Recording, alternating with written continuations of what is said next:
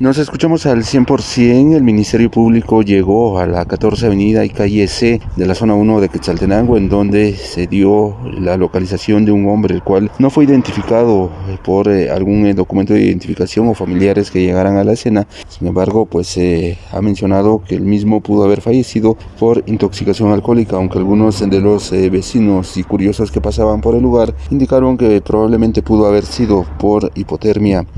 Esto es lo que menciona el eh, fiscal del Ministerio Público.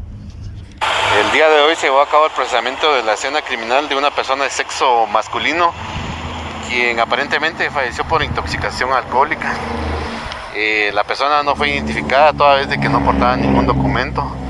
Asimismo hicieron las coordinaciones con elementos de DEIC y compañeros investigadores de la DICRI quienes están realizando las diligencias para establecer qué pudo haber pasado y en su momento oportuno rendir el informe correspondiente.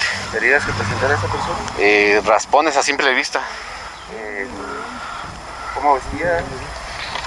Eh, una camisa tipo polo color verde, pantalón de lona celeste, un suéter tipo sudadero de color gris. ¿Dónde fue ubicado? Fue ubicado en la 14 Avenida frente al inmueble con el numeral A-37 zona 1 de acá de Quetzaltenango. El mismo fue referido como XX al Instituto Nacional de Ciencias Forenses. Se espera que familiares lo puedan reconocer en esta morgue y de esta manera reclamarlo para la sepultura correspondiente.